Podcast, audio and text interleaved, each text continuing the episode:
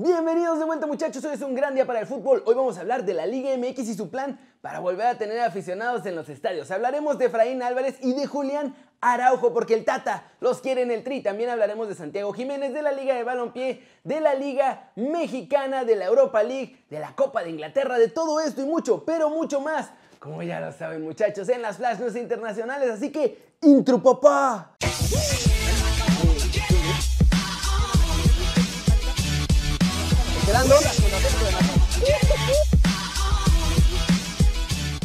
Arranquemos con noticias de la Liga MX porque ya se están apurando para meter gente en los estadios y han preparado un protocolo buenísimo para que sea totalmente seguro. Por ahora, no todos pueden meter gente en los estadios porque ya ven que en algunos lugares todavía hay semáforo naranja y en otros amarillo. Pues bueno, lo que están esperando es que todos puedan pronto y para que cuando eso suceda, esperan que sea antes de que termine octubre. Ya entonces los equipos podrán meter entre el 25 y el 30% de la taquilla en sus partidos, como local, obviamente. Todos pasarán filtros para verificar que no estén enfermos, aunque esto es puro cuento porque en realidad no hay pruebas para ver si tienen cocobicho. Lo que van a hacer es lo que hacen en las tiendas. Te van a tomar la temperatura, te van a dar tu gelecito antibacterial y órale para adentro. Dentro ya deberán utilizar cubrebocas todo el tiempo y deben mantener la sana distancia de un metro y medio para sentarse. Va a estar prohibido festejar los goles y van a tener que hacerle como si estuvieran viendo tenis, muchachos. Nomás aplaudiendo así, muy bonitos. Además de todas estas medidas eh, top de seguridad, pues les van a dejar claro en la entrada que igual se pueden contagiar de algo, ¿eh? porque realmente no hay ningún protocolo de seguridad. Bueno, van a tratar los estadios esencialmente como si fuera una ida al súper. No, hombre, ¿cómo ven a mis directivos de la Liga MX? Super protocolos, ¿no? A ver si no viene Alemania a copiarnos. Y supongo que muchos de ustedes ya quieren ir al estadio, pero yo que ustedes me esperaba un rato más en casa porque no me parece muy seguro lo que va a pasar aquí en México. Siguiente noticia, muchachos. Vamos a hablar de Santi Jiménez porque ya ven que Argentina me lo anda tentando y que lo quieren llamar y no sé qué. Y el Chaco Jiménez, su papá, ya habló de mi chavo y confesó dónde jugará y por qué. Esto fue lo que dijo.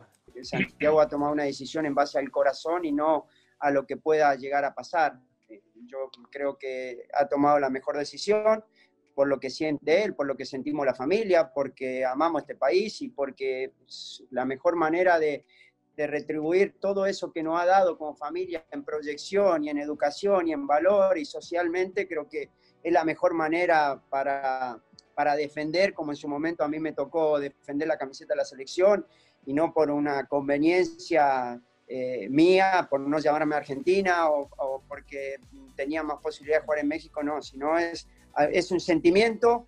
Sí, yo también estoy de acuerdo con lo que dijo Rafa en su momento, que también yo tenía la idea esa, pero cuando se me presentó la oportunidad y, y, y, me llamó el Chepo en su momento, fue, quiero ir, quiero ir y, lo reafirmé y lo afirmé totalmente el día que canto el himno nacional en, el Estadio Azteca y ahí me di cuenta que soy más mexicano que cualquiera. ¿Cómo la ven? No pudimos bajarles a Luca, pero ellos no pudieron bajarnos a Santi Jiménez, así que estamos 1-1, por así decirlo. Eso sí, a ver, ¿quién rinde más en el futuro, si Santi o Luca Romero?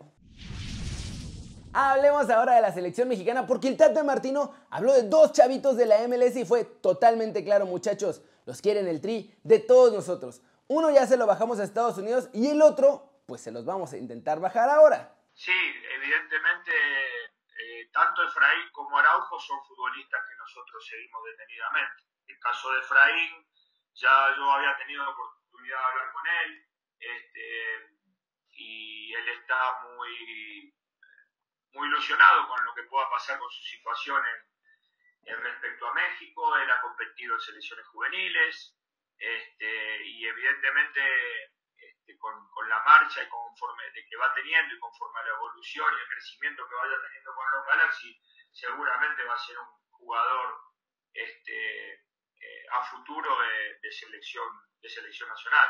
No hay que apurarse con él, es muy joven, así que este, hay que ir con cuidado y, tranquilo siguiéndolo.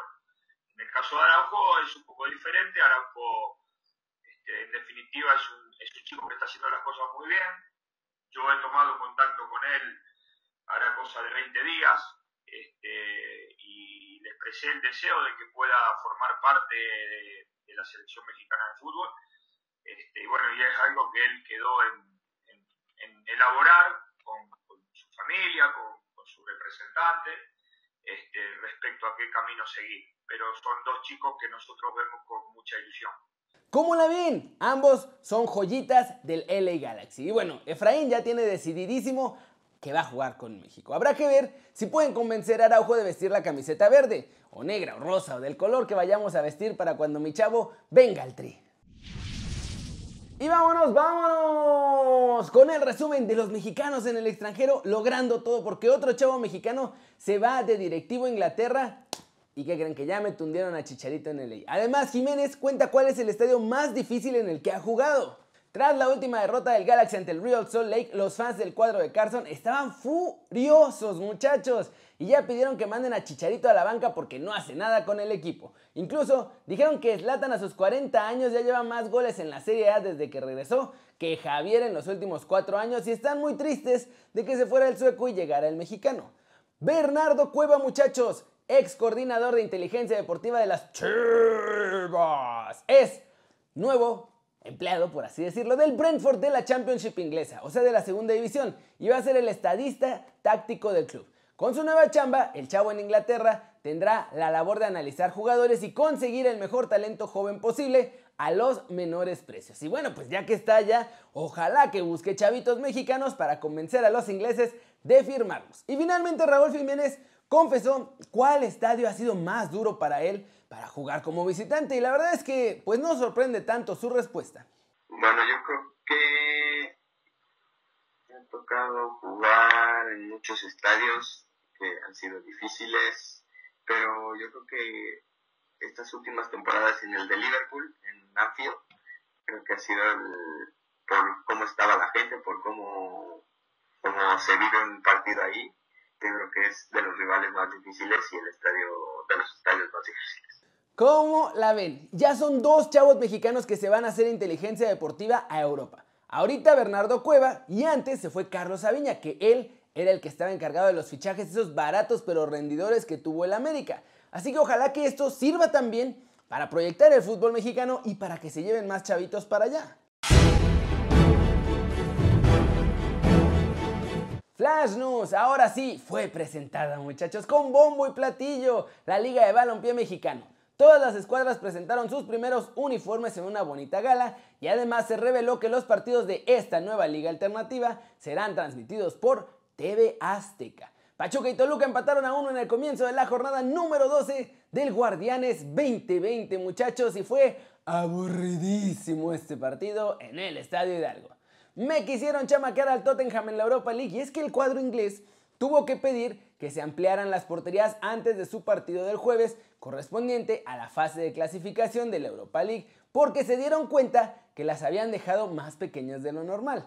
Ya en el partido los de José Mourinho consiguieron vencer con alguno que otro momento ahí de dificultad al Shendija macedonio 3 a 1 y esto gracias a los goles de Eric Lamela, Hummingson y Harry Kane. El Milan sufrió un poquito más, yo creo. Pero venció al Bodo Glimt de Noruega con dos goles y una asistencia de Hakan Salanoglu. El marcador final fue 3 a 2 para los Rossoneri y también están en la fase de grupos de la Europa League. En la Carabao Cup, Manchester City con su baby cuadro alternativo sufrió muchísimo para vencer al Burnout. Eso sí, ya en la segunda mitad metieron a Kevin De Bruyne y el belga resolvió para darle el triunfo a los Citizen 2 a 1. El que no sufrió, muchachos, nada, fue Liverpool, que aplastó 7-0 al Lincoln City.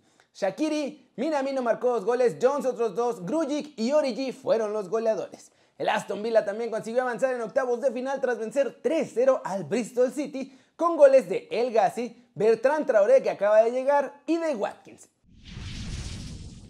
Y ya vamos a cerrar el video de hoy con todo el resumen del mercado europeo porque hay más humito de todos los colores por todos lados, muchachos. Es oficial, Diego Godínez, nuevo jugador del Cagliari. Ayer ya se había despedido del Inter y el zaguero uruguayo se compromete por tres temporadas más después de haber dejado a los Nerazzurri. El Chelsea piensa ceder a Kepa, muchachos. Los Blues están bastante decididos en dejar salir al Vasco después de que ha sido bastante malito. La junta directiva del Barcelona sigue tirando a pedazos la casa y regalándola. Ahora en la ciudad condal dicen que Bartomeu ya planea un intercambio mandando a Usman Dembele a la Juve y fichando a Douglas Costa. Además, insisten en que van de nuevo a intentar a fichar a Lautaro Martínez. De acuerdo con el equipo, Kylian Mbappé continúa analizando su futuro y aunque es un hecho que se queda esta temporada en el PSG, dicen que el próximo verano tiene que tomar una decisión importante, porque tiene tres opciones. Irse al Real Madrid, ir con el Liverpool o seguir con el PSG. El futuro de Rubén Loftus-Cheek puede ser que siga en Londres, muchachos, pero no en el barrio de Chelsea. De hecho, el Chelsea lo mandaría al Aston Villa como prestado. Leonardo tiene definido el plan para ampliarle el contrato también a Ángel Di María, que su contrato actualmente termina en el 2021, pero quieren renovarlo por tres añitos más. Y el Real Valladolid anunció el fichaje del defensa central internacional por Marruecos, Jawad El Jamik. ¿Cómo la ven muchachos? Humito blanco, humito gris, renovaciones, todo. Hay de todo en este mercado. Nos queda pues, una semana, esencialmente una semanita y media de mercado a ver qué pasa. Van a seguir estas compras de pánico o estas ventas de pánico que ha tenido el Barcelona todo el verano. A ver de todo.